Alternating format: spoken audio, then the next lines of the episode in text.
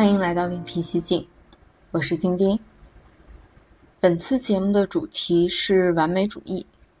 那这个命题，我想很多人应该都会有所体会，或者是有关于追求完美的一些经历。这一期的稿子我也花了比较久的时间才完成，因为对于我个人来说，的确会有一些连带着过往经历的梳理，让我感觉到情感上有所困难的部分。那同时，我也觉得有所收获，因为通过这样的梳理和拆解，我也再次认知了我曾经对完美主义的执念在深层次上到底存在什么问题。为什么花了很多时间精力去精进自己之后，并没能真正感受到快乐？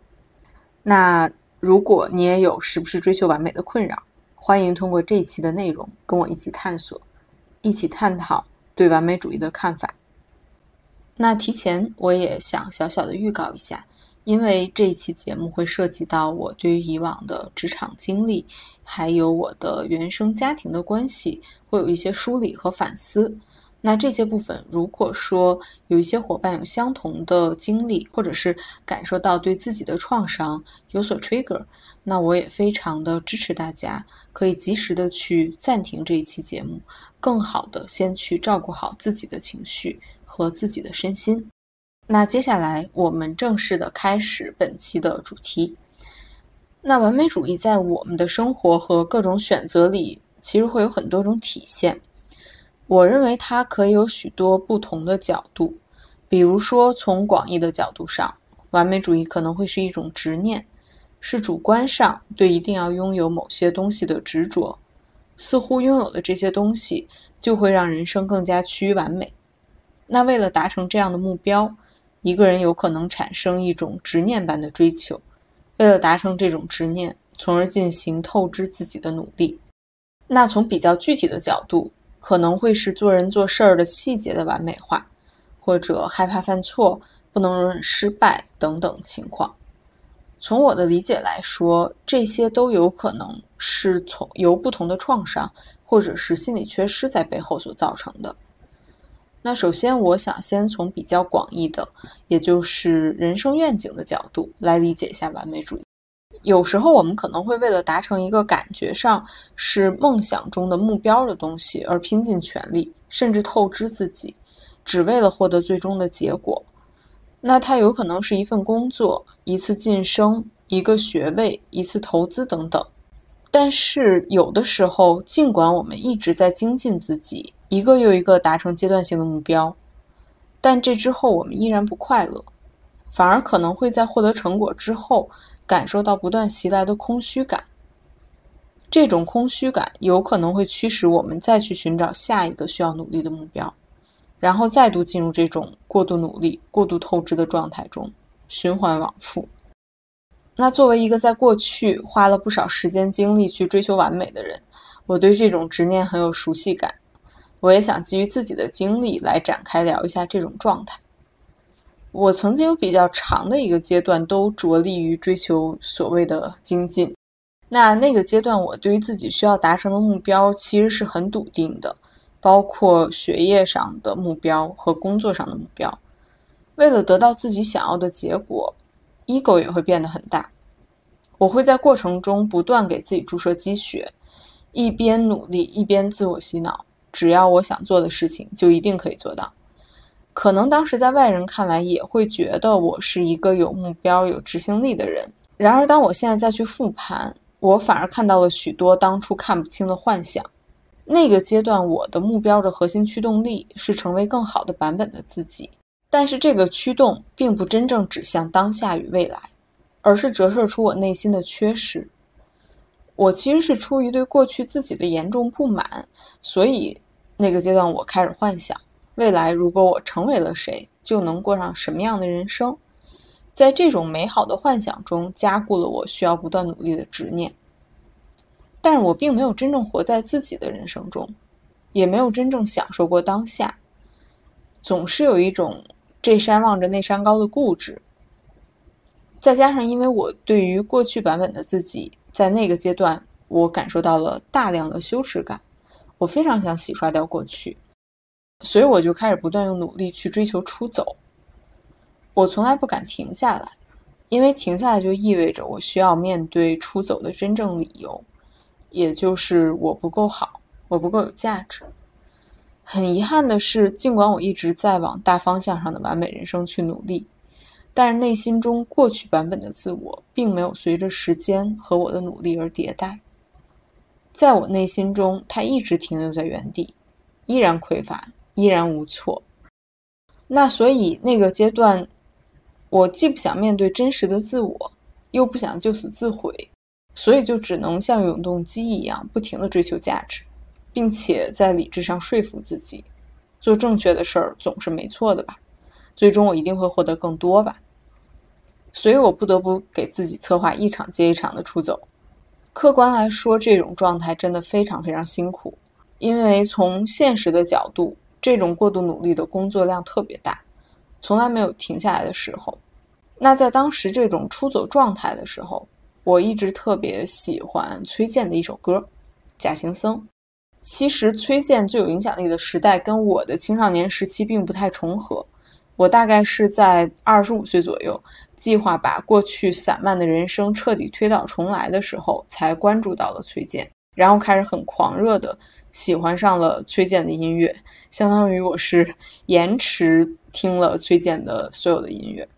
那很多年里，我听崔健都能产生一种特别激荡的情绪。崔健表达那种反叛、直白的不管不顾，彻底击中了我。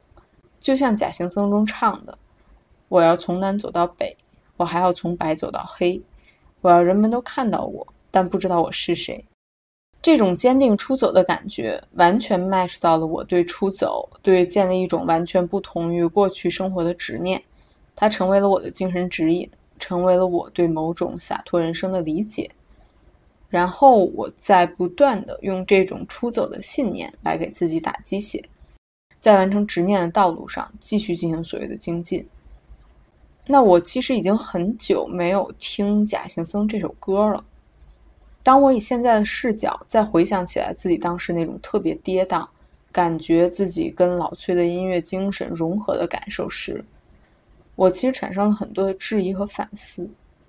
这种出走到底？是洒脱，还是忽略了外界的感受而只关注自己内心感受的一种行为呢？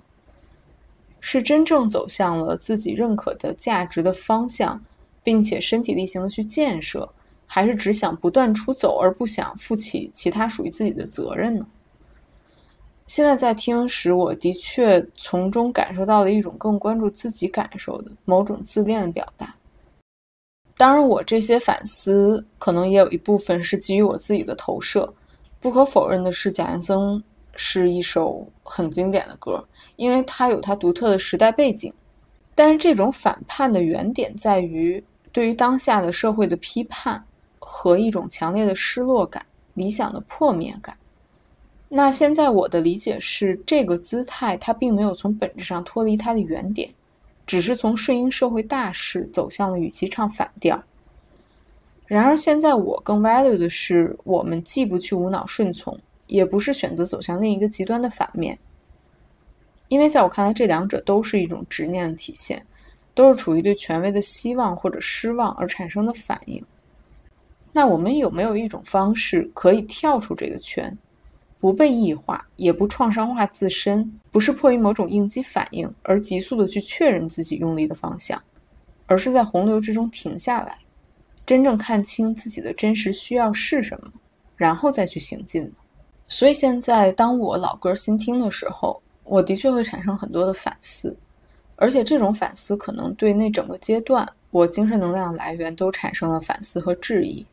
除了崔健，还有比如说当时我看的对我影响比较大的书，像《朗姆酒日记》啊，或者是王朔的一些作品，我现在都会感觉它其中隐含着某种自毁，同时又会把这种内心深处的创伤表现为是反叛和出走的一种倾向。当然，personally，我对于这些东西依然有很深的情感记忆，某种程度上，他们的确曾经给我带来了很深的影响和能量，我从不否认这一点。但，只是说，现在这个阶段，我可能已经不再会为这种出走和看上去的洒脱而感到那种迷恋的感觉。那这一部分扯得稍微有点远。再说回来，后来我为了达成梦想的这种执念，在一路往上卷的过程中就彻底的崩塌了。因为我曾经的梦想就是在艺术行业一路往上冲。我先简单说几句背景提要：艺术行业它也分一级市场和二级市场。我的话当时特别迷恋一级市场给人带来的刺激感和那种先锋的属性，因为一级市场属于是去发掘最新的艺术家的领域。一级市场主要的机构就是画廊。那画廊通过去发掘艺术家，并且给他们去打开市场和影响力，还有这种声誉上的增强。那这种工作的过程的挑战性和不确定性会让我极其兴奋。那我当时的目标就是从比如小一点的本地的画廊，一步一步跳到大规模的国际化的画廊，然后也许可以寻求机会。比如说，我可以选择在亚洲地区去代表某一个欧美顶尖画廊，或者是成为某一个顶尖的大藏家的藏品体系的管理者。那这个路径看起来非常的 fancy，从职业身份的角度来说，可能也很体面。我当时的确也是一步一步这样做的。我在硕士毕业进入艺术行业后的每一步，都付出了超过百分之百的努力。我保持着一年一跳槽的节奏，一点一点往高跳，因为这个行业流动性特别大，从业的这种准入的门槛也不低，所以只有持续的跳槽，才能不断的 touch 到好的机会，建立更深厚的人脉。那我后来的确也有接触到我曾经就是理想中的这样的一些机会，但是从现实的层面来讲，我并没有真正思考过这条路。看起来很美，但是它到底能给我带来什么？是越来越富足稳定的生活状态，还是越来越多可以自由掌控的工作节奏和时间，或者是和我互相认可接纳的人际圈层呢？那这些要素是我现在认为在规划一份长线的职业路径时，首先需要考虑清楚的。然而当时我只是凭着自己从小对艺术的热爱。和一种对 fancy 未来的幻想，就开始在这条路上追求做得更好、更完美。所以现在看来，这真的是比较草率的一个长线规划。然后同时又因为这个行业很小众，实际上竞争也很激烈，那这样的一个追求也不可避免的让我变成了职场卷王。我沉迷于在工作中获得正反馈，越来越缺乏同理心。我认为只要我能达到的标准，其他人就理应达到。否则就是不够努力，或者是愚蠢。在工作中，我的容错率极低。当然，当时我的老板也是这样对待我的。所以，这种氛围下成王败寇的这套设达逻辑，是我在那个阶段最认同的价值观。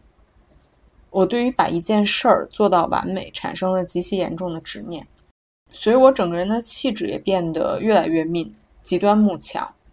那最终是我的前老板让我彻底放弃了这条路上的完美执念，这是因为我当时的那种卷其实是从术的层面进行的。我至今也依然很骄傲于自己那段时间被极致训练出来的职业能力，但是在内心深处，当时那种职场氛围一直在不断挑战我的价值观。我内心深处认同的还是公平公正、人人平等的职场环境。但是这个很显然，在艺术圈这种环环相扣的鄙视链中是比较难实现的。那我不仅深陷其中，贡献了我所有的时间、精力和人际交往，同时为了更好的融入这个圈子，我还不得不扭曲我自己的内心，去表现出完全不是我的一面。我用了最短的时间，升任了我最后工作的那家国际画廊的经理。但是我也因为彻夜赶工，身体出现急症后，感受到老板对我彻底工具化的冷漠。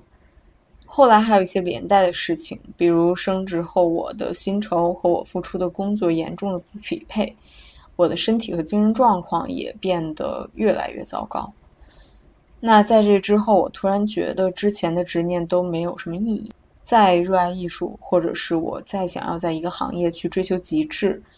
我也都不应该这样活着。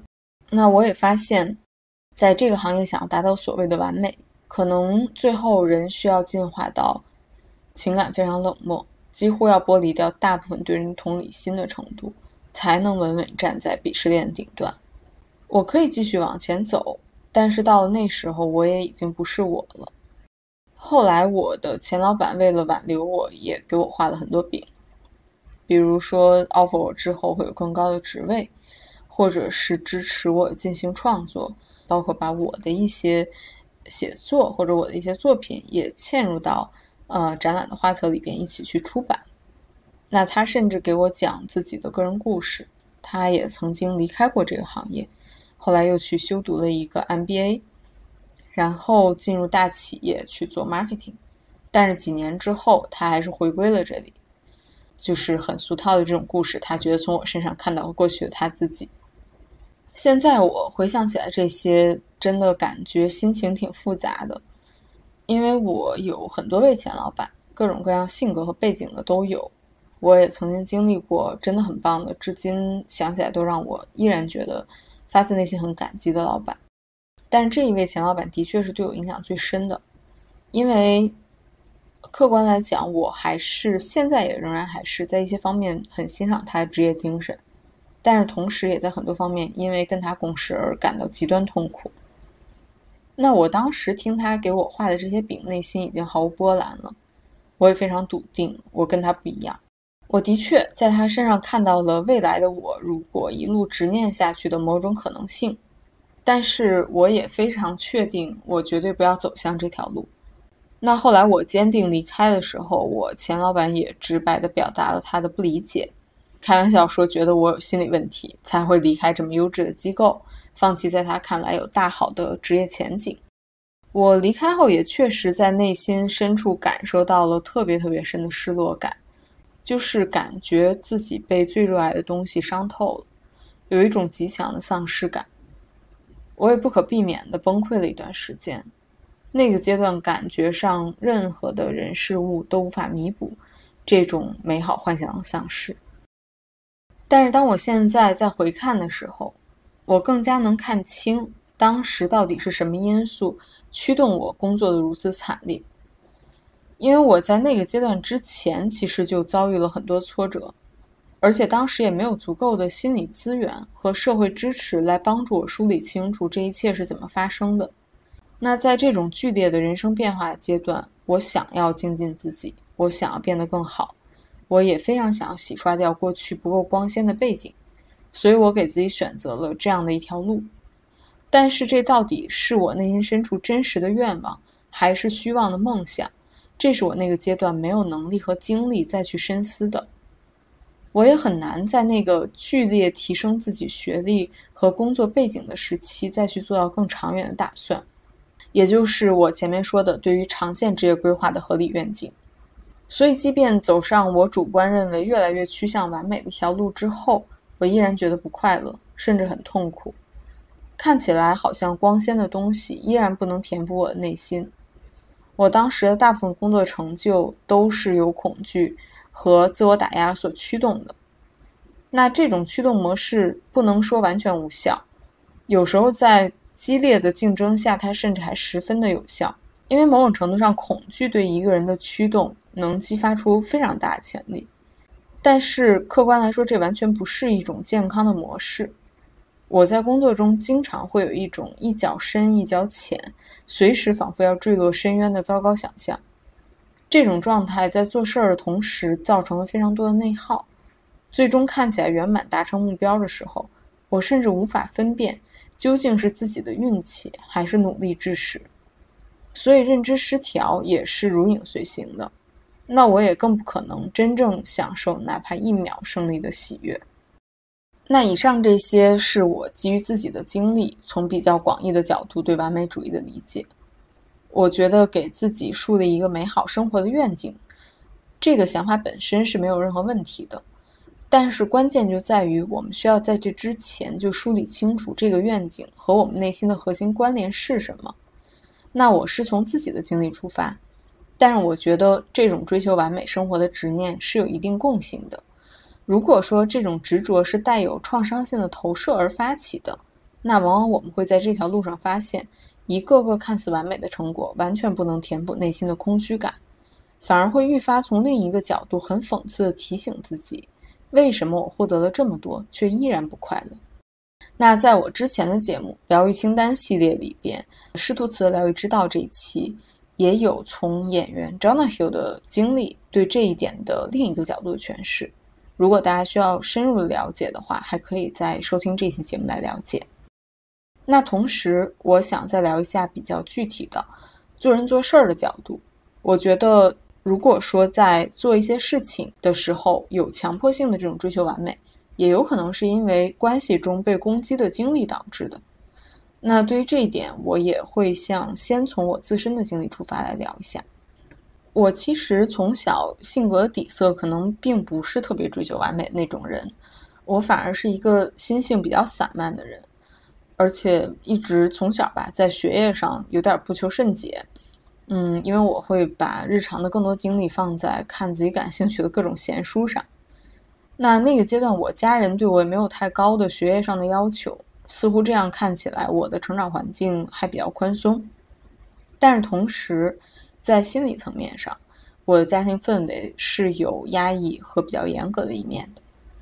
从小我就需要察言观色的生活。虽然说作为独生子女，我的父母对我有一些呃兴趣和追求上边的这种全力支持的一面，但是同时在情感层面，我需要及时的回应父母的要求，严格的遵守家庭的一些礼节规范，待人接物方面的要求也很高。所以这些从潜在的层面就造就了我有一种需要不断达到外界要求、不能出错的习惯性的路径。那这种内在的严苛和外在对自我兴趣的自由追求，在我成长过程中形成了某种平衡。当然，深层次来说，这并不是一个良性的体系。但是这样的平衡，它在我成年之前保障了我的生存。后来在我成年之后。随着我自己学业和工作、生活方式的变化，我和父母的关系逐渐的就不再拥有这种宽松与严格的平衡了，因为我们双方价值观差异变得更大了。那比如说，我做的工作看起来很不接地气儿，也不是他们了解的领域，我也已经不再是过去那个所有事情都能和他们达成一致的乖乖女了。那我也没有早早的去步入结婚生子的这种传统的人生模式，而是把更多的精力放在了发展自己的事业上。我的生活方式，我认同的价值观，无法再满足他们对女儿这个角色的期待。那同时，我也开始遭受他们不断的攻击。但是那个时候，我甚至还没有能力去辨识我与父母关系的割裂是什么原因而造成的。我也没有能力去分辨我是否遭到了攻击。我在当时把这种割裂看作是一种短期的沟通问题，因为尽管我有一部分真实自我是一直在坚持做我想做的事情的，但是同时基于过去那种成长模式，我对于与父母的精神连接、情感连接的需求是非常强烈的。我愿意做一切事情去让我与我父母的关系回到过去，回到童年。我还是想尽最大努力去追求一个原生家庭的避风港，所以当时我给自己找到的一个解决方案就是，我需要变得更优秀，我需要凡事不出错，只有这样才能尽可能避免我和原生家庭的冲突。那现在当我再回看时，就意识到这个解决方案哪里缺了一环。我当时没有看清的是，我对人生的核心期待和我父母对我人生的核心期待是完全不同的。那当我没有办法去继续满足他们的期待的时候，我选择通过让自己凡事都做得无可指摘去继续跟他们相处。尽管我当时已经竭尽全力了，但是现在的视角再来审视的时候，我意识到本质上来说，这对于他们没有那么重要。特别是在触及本质分歧的时候，无论我做的如何，其实他们都是可以借题发挥的。那对于当时的我来说，这种和父母割裂的痛苦让我无法深思，我也没有能够在每一次产生分歧的时候处理好自己的伤口，我只是找到了最垂手可得的路径去竭力避免这种攻击。所以从那时候开始，每一次过年过节回家的时候，我都会提前一个月就开始焦虑，因为即将发生什么完全不由我掌控。我只能尽量在和他们相处时，用最小心翼翼的姿态去避免掉一切我能够预估到的一些雷区。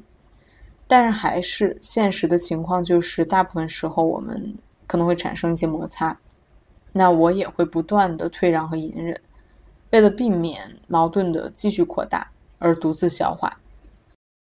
后来，在我自我疗愈的阶段，我通过阅读发现，有我这样完美主义倾向的女儿并不是个例。我在《母爱的羁绊》这本书里读到高成就动机性的女儿这一章的时候，感觉基本上完全契合了我的状况。我当时也是跟这种类型的女儿一样，有一种极其强烈的需要向父母证明自己的渴望。因为父母的不接纳，我们开始追求用另一种途径去获得认可。似乎自己身上绑定的价值越高，就会越能让父母看到自己、肯定自己、爱自己。这是一种在关系里退而求其次的痛苦现实。我们无法因为自己的本性而获得爱，从而不得不通过叠加自己身上的价值去祈求爱与被看到的可能性。就像我前面提到的，比如对于我来说，追求完美甚至远远不能算是我从小主要的性格底色。我觉得我的原始性格就是心性散漫的，但是在后天的种种境遇和变化中，完美主义或者是凡事都要强迫性的尽善尽美、注重细节，甚至到现在已经变成了我身上最主要的一个标签儿。那这真的是让我觉得又很无奈，但是呢，也能够，嗯，在现在这个阶段吧，我觉得也能很合理的去接纳的一点。那这种完美的追求背后，我觉得其实隐藏着某种愤怒和不甘。起码对于我来说，我现在能感受到当时追求完美背面的那种愤怒感，因为追求完美变成了一种讨好的行为，变成了一种获得爱的方式。这种关系的互动对我来说是别无选择的。我不仅不能表露出不被接纳的痛苦和迷茫。还需要压抑住我本真的感受，再去继续做到更好。这其中的扭曲和愤怒是非常非常深的。然而很遗憾，我在当时没有找到更为适合自己的处理方式和一种更多元化的处理的选择。所以这就涉及到我这个阶段的核心思考。面对关系的挫败，特别是原生家庭的关系或者亲密关系这种对我们来说非常重要，而且很容易引发分离焦虑的关系来说，到底怎么做是更为有效的方式？那我觉得最首要的是，即便自己处在关系中很艰难的处境里，我们也要尽最大努力去把关注点拉回自身。我们需要逆行于自己的本能，勇于让自己忍耐那种不舒服的感觉。分离的感觉，不能依赖任何人的感觉，然后意识到我们处理这段关系的核心可能是基于自己的需要、自己的责任，然后再从这一点出发，去有效的思考和认知后续的处理方案。这个过程其实更重要的可能并不是跟他人的和解或者分离，而是跟自己的和解。更具体来说，是跟自我经历的和解，与自己对关系。和对爱的期待的和解。那对于我自己来说，经年累月的完美主义几乎可以说丝毫没有增添我内心的力量感，反而让我变得越来越焦虑了。因为这种模式是严重基于外界认可的。我的心理动机就是在关系中通过完美主义来获得认可。那这一点在《母爱的羁绊》里边也有一段特别精准的论述。我接下来引用一下这句话。鲜花和掌声似乎能弥补空虚，但依赖外部认可会导致焦虑。由于这是外部的认可，女儿并不真正拥有它，也无法控制它，它随时有可能被别人夺走。除非它不断超越，否则终将会消失。那这段论述，它就是去描绘了一种需要不断勇攀高峰、不断超越的生活状态。这种生活状态。我自己也深有体会，然后在某些阶段好像也会让我觉得我很有动力，但实际上现在看来，它只是我的一种成瘾的模式。那这种生活状态，它最现实的角度是会让人很难再有精力去认真照顾自己，很容易就会让人陷入慢性疲劳的这种困扰之中。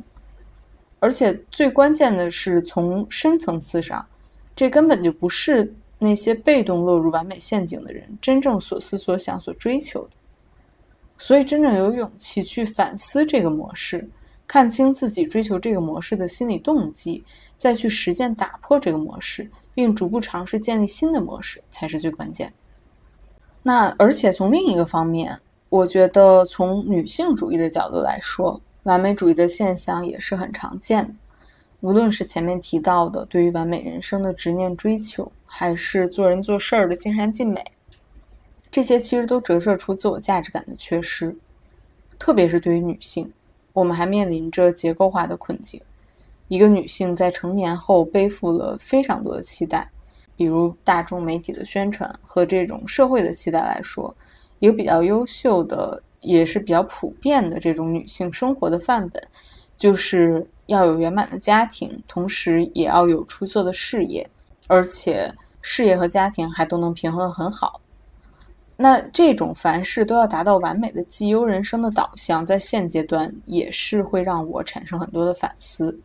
包括前一段时间我看美剧《Beef》。那《Beef》的女主 Amy 就是一个典型的东亚优等生的形象，她竭尽全力去给自己建造了一个看起来几乎没有瑕疵的生活，也会在公开的场合去倡导别人，只要你足够努力，你就可以 have it all。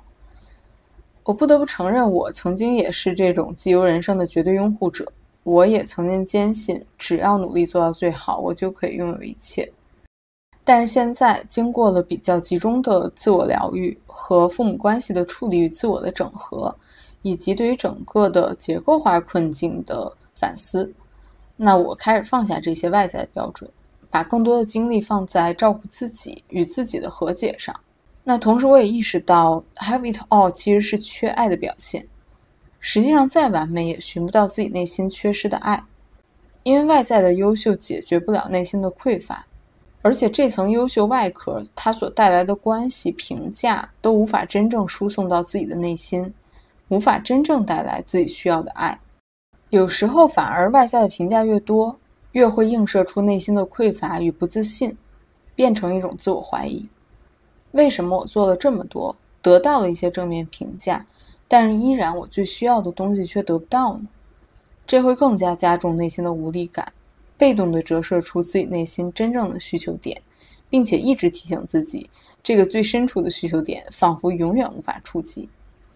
那这时候，往往人已经严重的身心分离，似乎能看到终点在哪儿，但是又不能真正的理解如何到达这个终点，所以自己和终点之间仿佛隔着永远无法挪开的玻璃幕墙。也是基于这些思考。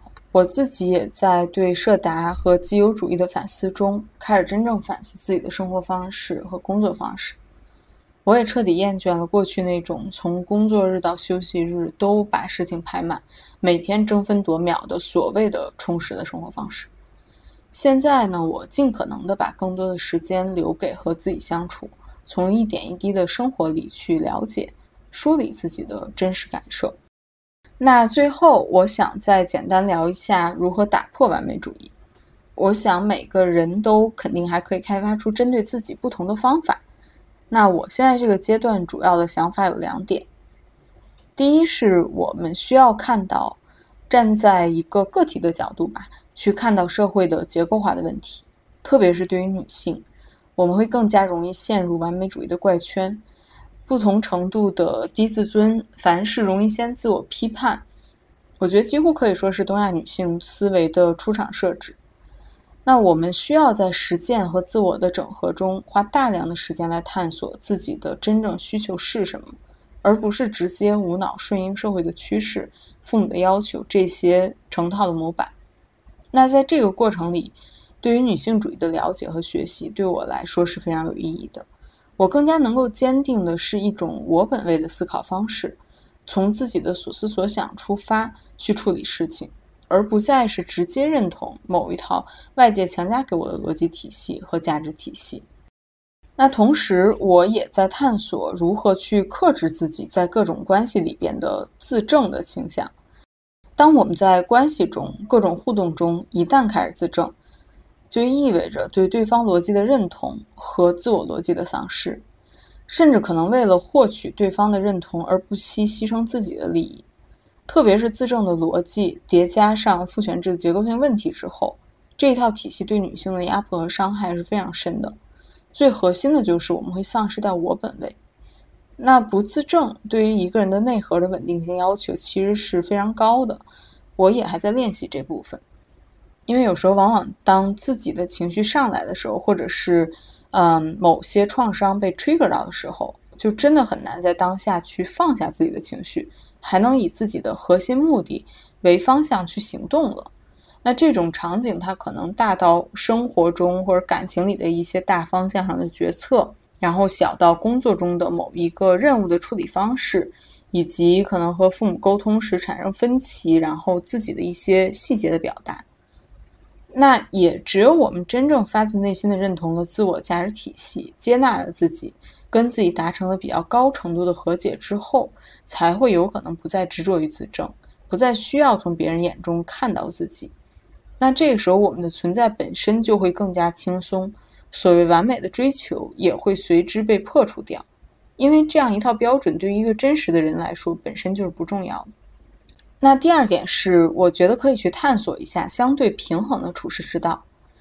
我觉得完美的反面并不是一种不管不顾的随意，而是放松。那这种放松是一种不再那么害怕犯错的松弛感，是基于对自己的感受和能力的认可而发展出来的状态。但是同时，我想说的是，我们需要先去努力锻造自己的能力，因为一个人能够照顾好自己，基本胜任自己的工作，拥有较为良好的人际圈子，是我们生存的必备项。这个就好比现阶段我对亲密关系的理解一样，我觉得亲密关系也是有门槛的。是需要我们各方面都达到比较成熟稳定后，才能真正建立一段良性的关系，并且有能力处理后续关系中产生的各种问题和冲突的。那我觉得松弛也是这样。当然，这可能也是我某些社达思维的残存。这部分也欢迎大家，如果有不同的看法，当然可以和我探讨。总之，我的核心理念就是个人的努力是必要的。切实的承担起自己的责任，并且为自己建立一个生活保障体系是基本且值得的。如果说让我去选择应对困境的方式，我一定会选择行动，因为在我的理念里，实践的力量是任何思考或者思维层面的东西都不可取代的。事情是做出来的，不是想出来的。所以我说的放松，并不意味着一无所有的躺平。而且这种模式显而易见，可能在现在的社会环境下，也的确很难可持续的去进行，也很难让我们去更好的照顾好自己。那我觉得这种松弛感是说，当我们有了一定的选择余地之后，我们可以勇于去打破不断内卷的模式，从自己的感受出发，开始去探索如何给到自己自由，不再是别无选择的受到体系的束缚，而开始有能力。去进行自己的创造和设计，那这个是我觉得人生中非常 amazing、非常能够给自我赋能的一种状态。那本次节目主要的内容就是这些，也希望我们都可以更好的去觉察自己，勇敢的打破完美主义。如果你也有类似的经历或者感受，也欢迎评论区跟我探讨互动。谢谢收听。Baby really hurt me crying in the taxi. He don't wanna know me, says he made the big mistake of dancing in my store. Says it was poison, so I guess I'll go home.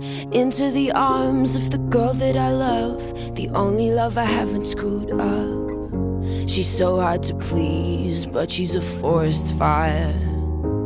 I do my best to meet her demands, play at romance. We slow dance in the living room, but all that a stranger would see is one girl swaying alone, stroking a cheek. They say, You're a little much for me, you're a liability, you're a little much for me. So they pull back, make other plans. I understand, I'm a liability. Get you wild, make you leave. I'm a little much for it everyone. The truth is, I am a toy that people enjoy till all of the tricks don't work anymore. And then they are bored of me. I know that it's exciting running through the night, but every perfect summer's eating me alive until you're gone. Better on my own, they say. You're a little much for me. You're a liability. You're a little much for me. So they pull back, make other plans. I understand. I'm a liability. Get you wild, make you leave. I'm a little much for everyone.